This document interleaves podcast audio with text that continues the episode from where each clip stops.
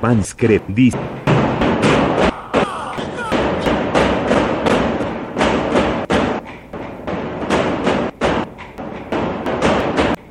Difusar radio no de la más no sé de quién opinión lejan la refrán ramación su programa de salo rezado los comentarios los respetuosos y respetico y marcan en una expresa de la libertad y la diversidad gol diálogo el promuedio que es un menam radio para el respeto a los derechos humanos. Es decir, será totalmente diferente a la educación y a la formación que se tiene como soldado. El soldado, las Fuerzas Armadas, pelean contra enemigos, van a la guerra, no previenen. Su asunto no es la detención, sino el aniquilar al enemigo. Esa es la, mentalidad del soldado. Para eso los forman. Para eso los llevan. Y tienen una formación en muchos campos de esta idea de la defensa de ellos mismos, de la defensa personal. Y saben cómo actuar en ciertos momentos de peligrosidad. Bueno, esta experiencia, experiencia es la que creo que está contratando el nuevo gobierno buscar a los marinos y a los soldados que quieran formar este nuevo cuadro y que ya no piensen en cómo van a aniquilar al enemigo, sino cómo van a respetar los derechos humanos del que tienen enfrente, esa es la gran tarea. Pero lo otro es que no hay cómo. Ni hay los suficientes policías, ni hay los suficientes soldados, ni hay los suficientes marinos, ni hay los suficientes hombres de la sociedad civil dispuestos a meterse en esta aventura. Entonces, frente a aquí estamos, el gobierno de Andrés Manuel López Obrador está frente a un reto. Nosotros estamos frente a la posibilidad de ser solidario con esta nueva fuerza y tratar de que la prevención y el respeto a los derechos humanos sea la primera divisa de esta especie de, gendarmería nacional. A ver, me llama la atención una cosa, no, no la conozco, no conozco el porqué de fondo, pero ¿Tendría que ser el ejército el que esté al mando de los, de los operativos? Y cuando se habla de operativos, ¿no se habla de ataque? Y cuando se habla de ataque, si tiene uno gente militar, ¿cuál es el mandato? Creo que la responsabilidad de los hechos de prevención de este nuevo cuerpo tendría que estar bajo la responsabilidad de un civil. Desde luego creo que eh, Andrés Manuel López Obrador encontró que uno de sus colaboradores, el señor Durazo, no tiene ni la fuerza ni el tamaño para dirigir algo como lo que se está planteando sí estará a cargo de la Policía Federal, pero subordinado desde luego a un mando militar. Esto,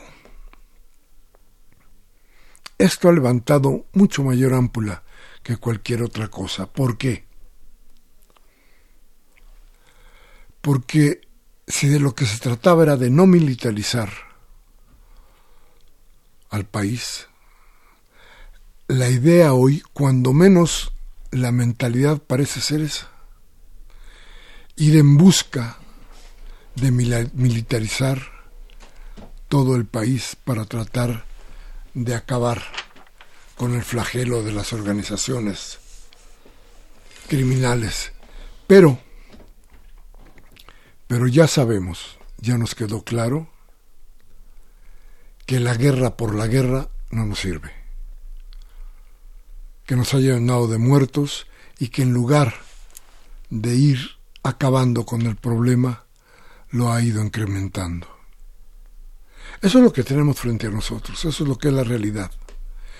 Hoy no sabemos cuáles son los proyectos importantes de fondo que tiene el gobierno para combatir la inseguridad.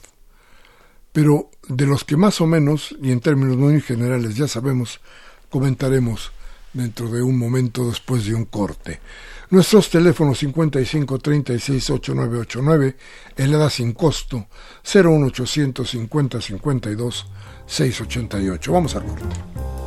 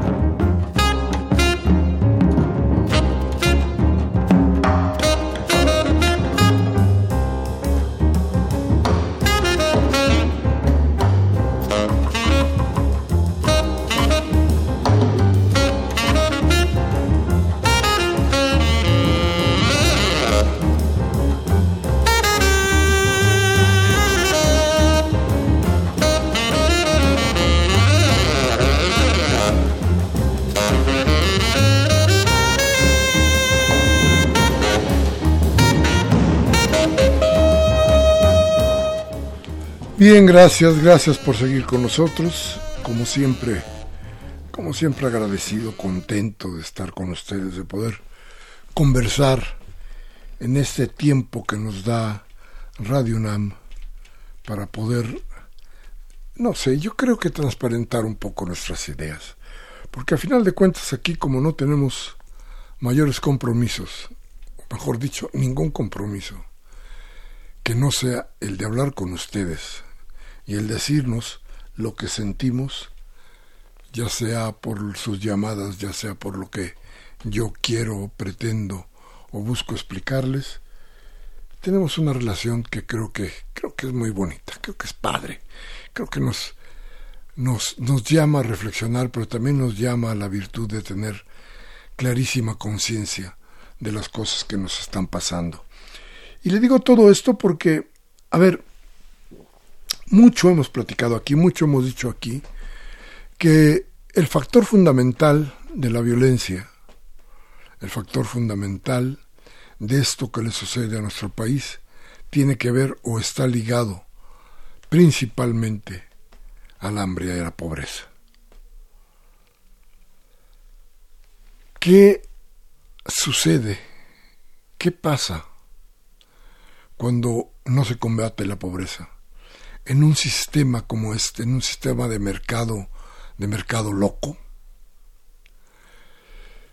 Fíjese usted que es tan terrible que la gente necesita comprar para existir. Y para comprar se necesita dinero. Y el dinero se obtiene, se obtiene regularmente trabajando. Pero si no hay trabajo, ¿cómo puede uno obtener el dinero? Pero si hay trabajo y el dinero que se gana no alcanza, ¿cómo conseguir existir en el sistema de mercado? En donde, insisto, lo único que queda, lo único que vale es lo que se compra? Bien, el diseño del nuevo gobierno, el diseño que intenta coadyuvar o ayudarse con la Policía eh, Nacional para tratar de ir haciendo cada día menos grave y menos costoso la destrucción de eh, las organizaciones criminales tiene que ver precisamente con eso. Crear empleos, dar seguridad social, aumentar desde muchos puntos, desde todas las formas, la educación. Creo que es el momento de tener claro que hay formas de ayuda a la población que sí van a dar, que sí pueden darnos resultados. Pero, ¿de qué se trata? Trata principalmente de voluntad política. Cuidado, hay mucha, mucha gente que está interesada hoy mismo, desde ya, en tratar de hacer que Andrés Manuel López Obrador llegue al primero de diciembre con alguna, alguna mancha en este proceso de toma de posesión. ¿De que se trata? Lo han acusado de todo. Le han dicho de todo. A veces con razón, a veces sin ella. Pero se le ha tratado de acusar de todo. Grave el asunto de los dos lados, grave desde el que ataca, porque sus ataques ya no son creíbles. Porque como es sistemático, cualquier acto, cualquier evento, cualquier idea que emane del nuevo gobierno será terriblemente criticada, con razón o sin ella. La oposición, eh, no nos equivoquemos, ni está ni va a estar en las cámaras. La oposición está en los medios de, comunicación. La oposición está en ciertas cámaras. La oposición sí juega un papel, aunque no esté en las cámaras, ni, en el Senado, ni en la Cámara de Diputados. Esa oposición, insisto, ya no es creíble, porque es sistemática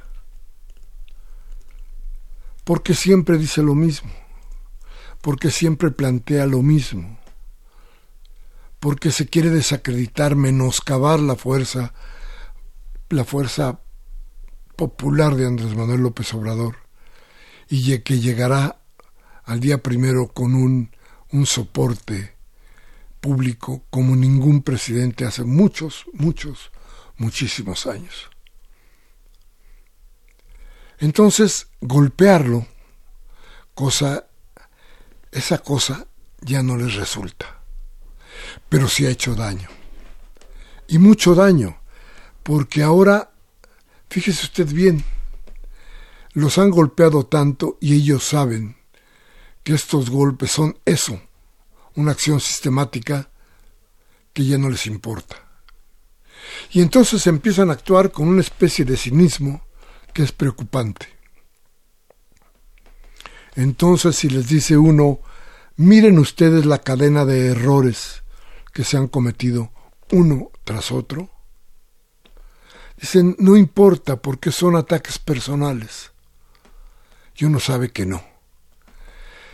Que lastiman a Andrés Manuel López Obrador, tal vez, pero que le están haciendo un daño al país, eso sí es real y es cierto.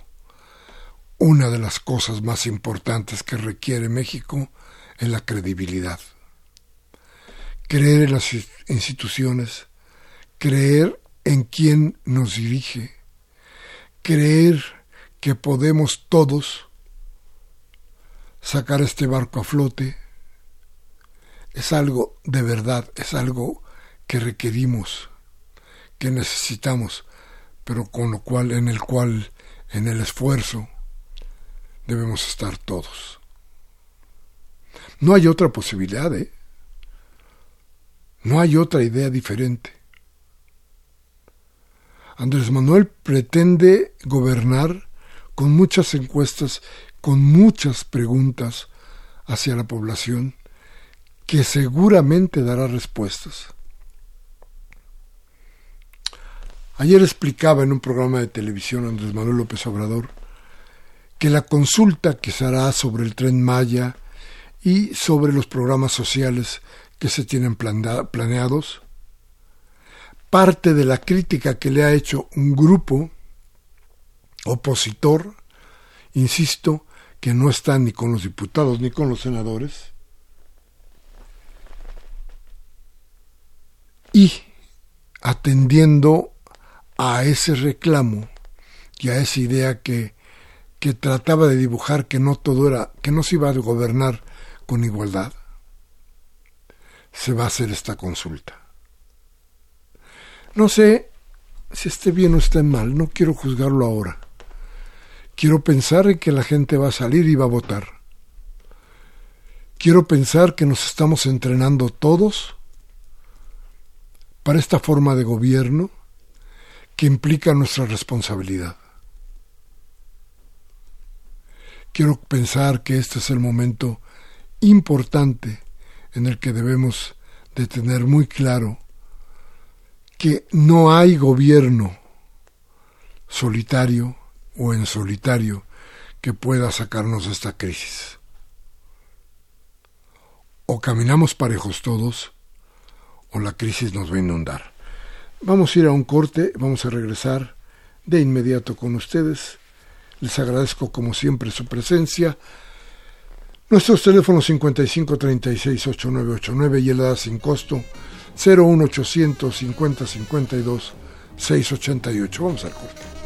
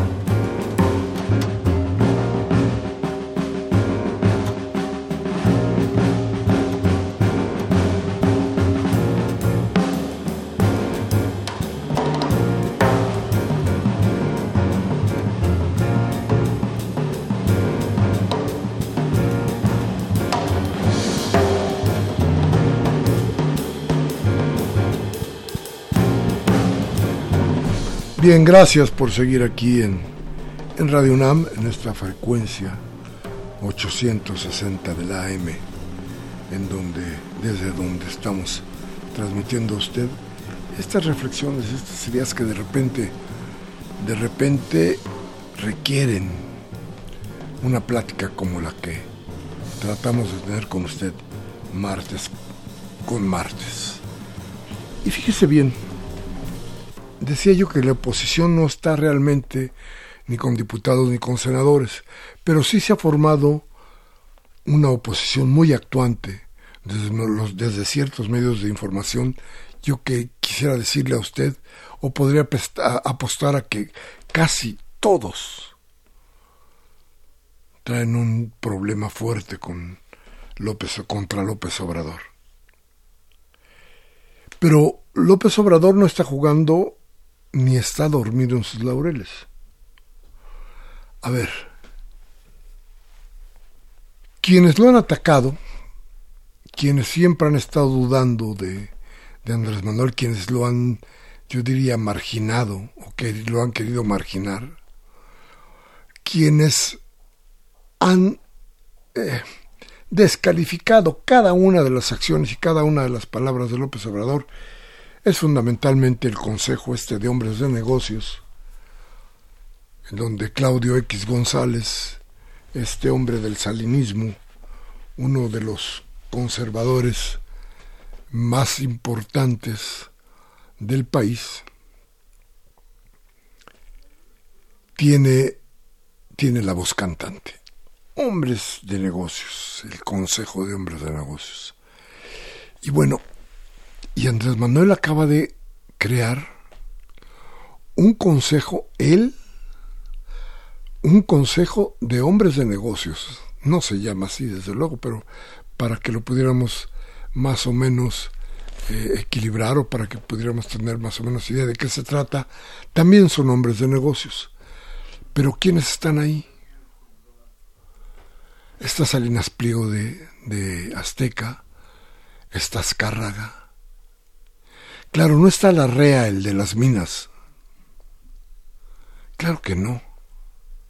Ni está este grupo que le decía yo a usted que encabeza Claudio X. No, ninguno de esos. No está Balleres, otro de los mineros. Pero de este lado, creo que está Slim. Los hombres que realmente pudieran estar moviendo la economía de México. Es muy, muy interesante la jugada. Yo creo que vamos a tener que hacer algún programa tratando de analizar esta jugada que es muy importante. Porque de un lado hay unos hombres de negocios y por el otro lado hay otros hombres de negocios que están junto con Andrés Manuel López Obrador. ¿Cómo? ¿Cómo se va a trazar la ruta de la economía de México? Creo que quienes están del lado de Andrés Manuel López Obrador tienen una visión muy cercana a lo que López Obrador ha venido mencionando una y otra vez durante los últimos 12 años. Buscar cómo desarrollar al país a partir de buscar empleo o de tener empleo, de ofrecer empleo, de dar todas las posibilidades para la educación, de crear horizontes diferentes para el desarrollo de México, de invertir, de hacer que las inversiones estén en México para que se pueda lograr, desde luego, el desarrollo primero y la exportación después. Creo que estos, estos eh, muy en general, estos puntos están en la mente de estos de estos señores del dinero que están cerca de López Obrador. Desde luego, también para López Obrador es un paso peligroso. Déjeme decirle a usted que estos señores también son gente pensante, son gente influyente y en cierto momento incluso podrían podrían eh, espero que no, inclinar la balanza a favor, a favor de sus intereses y no de los intereses de la gente, como ha sucedido durante mucho, mucho tiempo. De esto tenemos que hablar y tenemos que hablar muy largo, desde luego del plan de seguridad, del plan de seguridad en la Ciudad de México. Qué barbaridad en la Ciudad de México. Si hay algo que decepcione, si hay algo que entristezca, si hay algo que nos dio mucho coraje, fue ver que el logo de la Ciudad de México, ese logo que ayer presentó Claudia Sheinbaum, que no tiene ni pies ni cabeza, ni razón de ser, también despoja a la ciudad de toda identidad histórica. Esos cuatro clips colocados al capricho del diseñador, que aparece que además que se los fusiló de, de algún grupo musical, me parece que de rock metálico alguna cosa por el estilo. Este, esto, este es un error terrible. El no defender la identidad de México, dice Claudia, que se revisó por expertos. ¿Quiénes son esos expertos? Deben ser los mismos que trabajaron con Salinas y que impusieron la, las ideas del mercado a toda costa, que hicieron que uno viera en ciertos signos algo que no tenía que ver con el discurso que intentábamos comunicar. ¿Esos cuatro clips son la Ciudad de México? ¿De verdad usted lo cree? Yo creo que es el momento, de todas maneras, de rechazar esta idea, sea o no el producto de la buena conciencia de los asesores y de los expertos de Claudia Sheinbaum.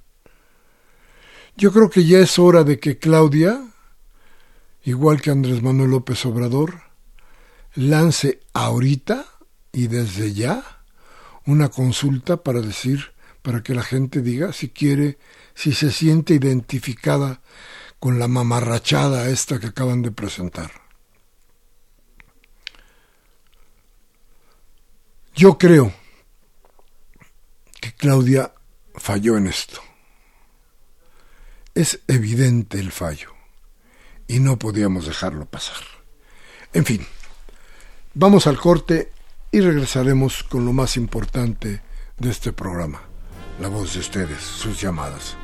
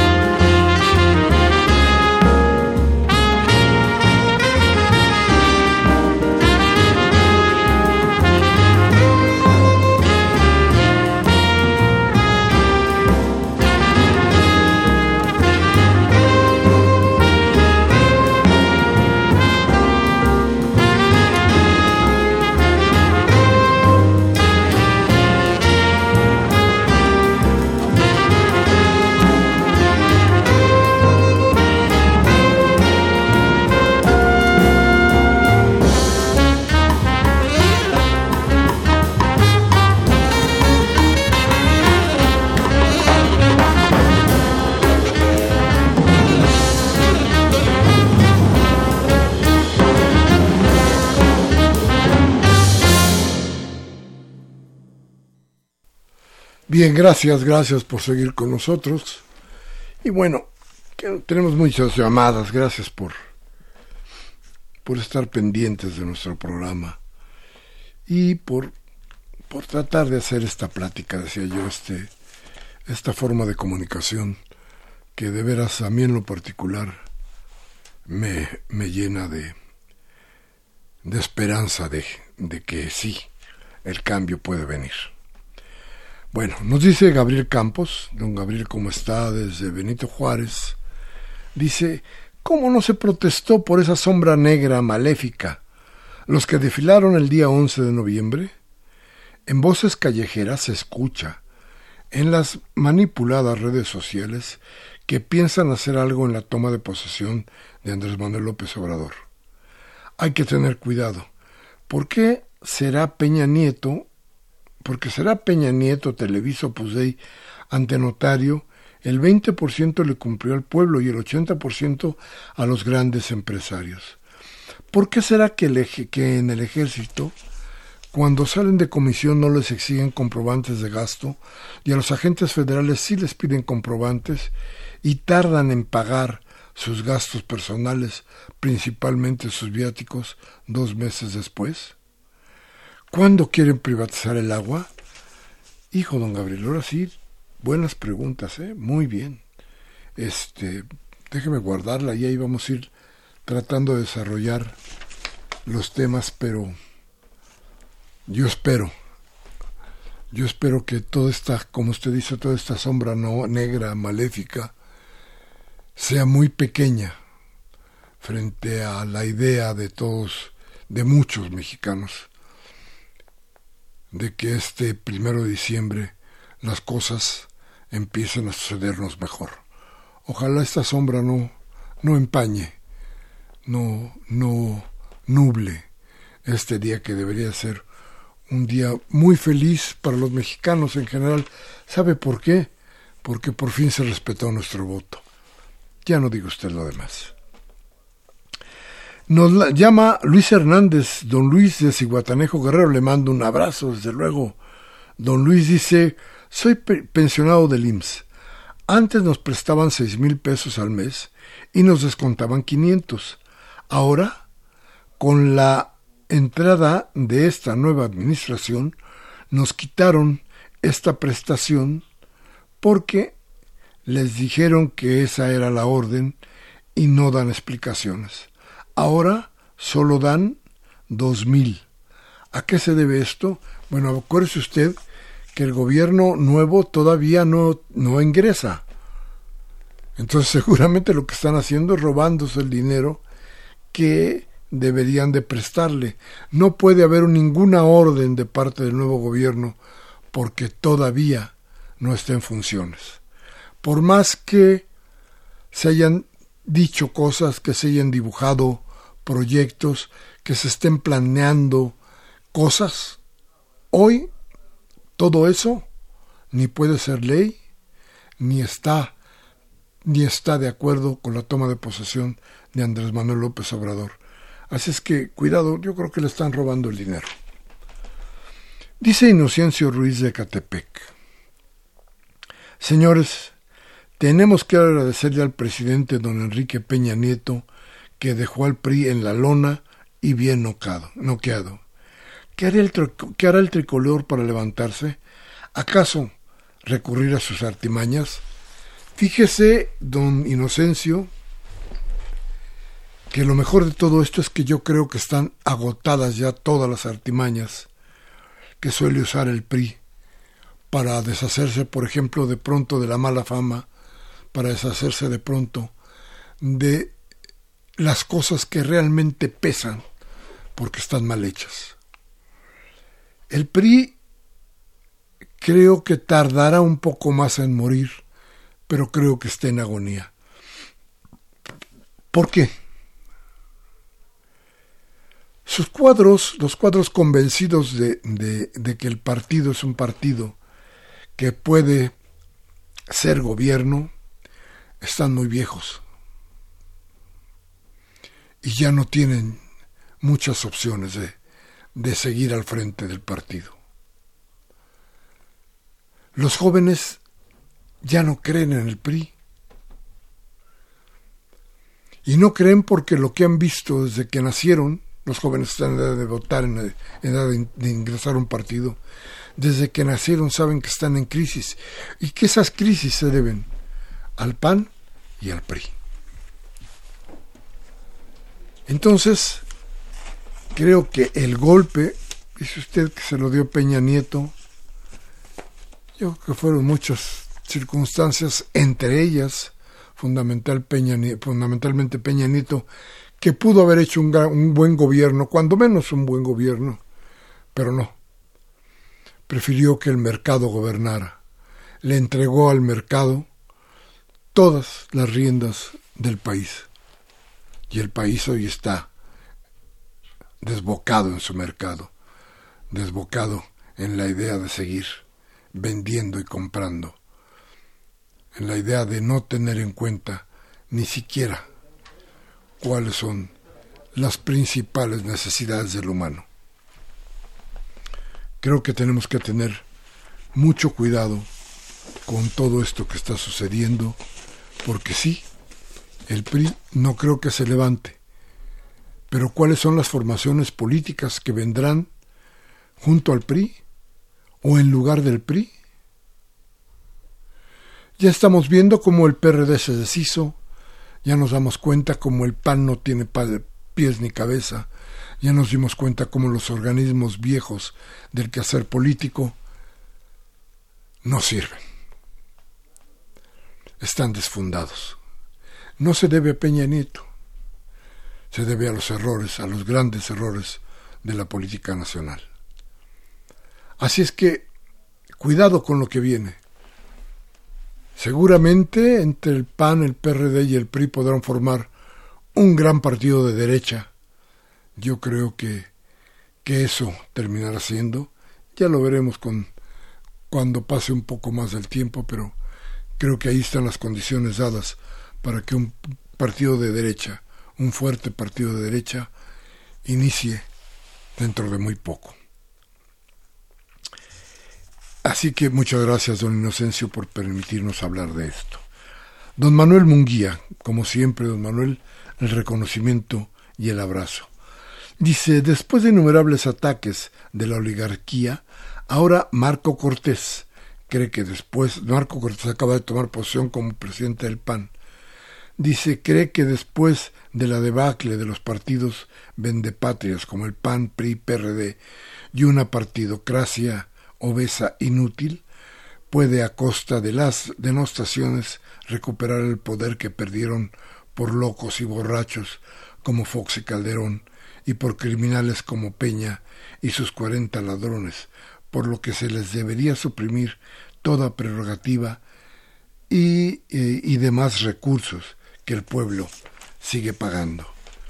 En su falsa democracia, que tiene al pueblo explotado y en la pobreza, en la violencia y la muerte, mejor que se despidan, porque el pueblo mexicano no aguanta más sus estupideces, estupideces, ya que nadie ha pedido sometimiento. La conciencia de los mexicanos está, está generando desde el primero de junio un cambio, julio, un cambio para el bienestar y el desarrollo. Estos partidos anacrónicos y antidemocráticos, todo en concordancia con la justicia social y económica que también implicará que el INE debiera ser sustituido por un órgano más eficiente y menos costoso. Tiene usted toda la razón, don Manuel. Ah, y dice, además, sigue la llamada, dice, que sirva al pueblo el INE y no a partidos de rateros y, de, demagogos que solo parasitan a la nación y no conocen la honradez ni la transparencia, solo el autoritarismo fascista. Muchas gracias, don Manuel, como siempre muy agradecido. Dice Augusto Holguín, al final de cuentas nos militarizarán y el peligro que corremos es que la democracia se borre de un plomazo, como ocurrió en Chile con Allende y Pinochet. Espero que no sea esto el término, don Augusto. Víctor R. de Cuauhtémoc, dice el candidato, ha dicho que desea ser el mejor presidente de México. Yo creo para que haya una buena defensa de la ciudadanía se requiere una alta calidad de operación y un equipo de mucha inteligencia, y así poder proclamarse como el mejor. También nos llama Jaime Rojas de Tlalpan, dice que todos los financieramente privilegiados se caigan con la lana que los priistas y los panistas se han repartido con el TLC, con la venta de Pemex de la banca de la CFE y ahora con la entrada irregular de hondureños, hijos de la China Roja. Muchas gracias a Yeudi, él dice.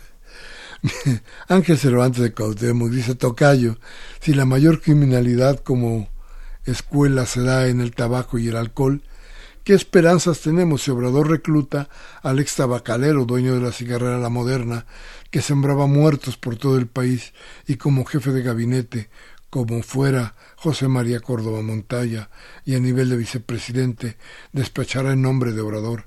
De ese tamaño es la, inocencia de los esperanzados políticamente infantiles o cómplices.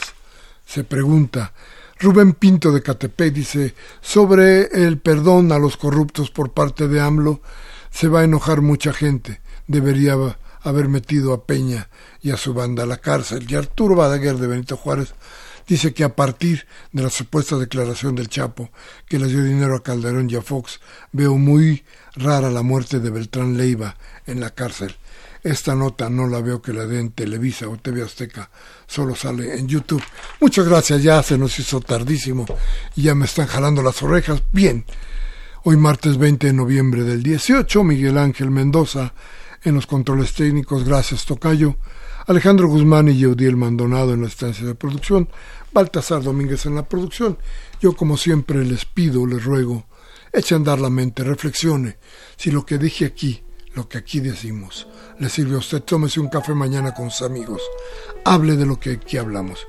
Y si no, dele una oportunidad a la democracia, cámbiele a Televisa, a MBS, a Radio Fórmula, para que le cercenen la voluntad del cambio.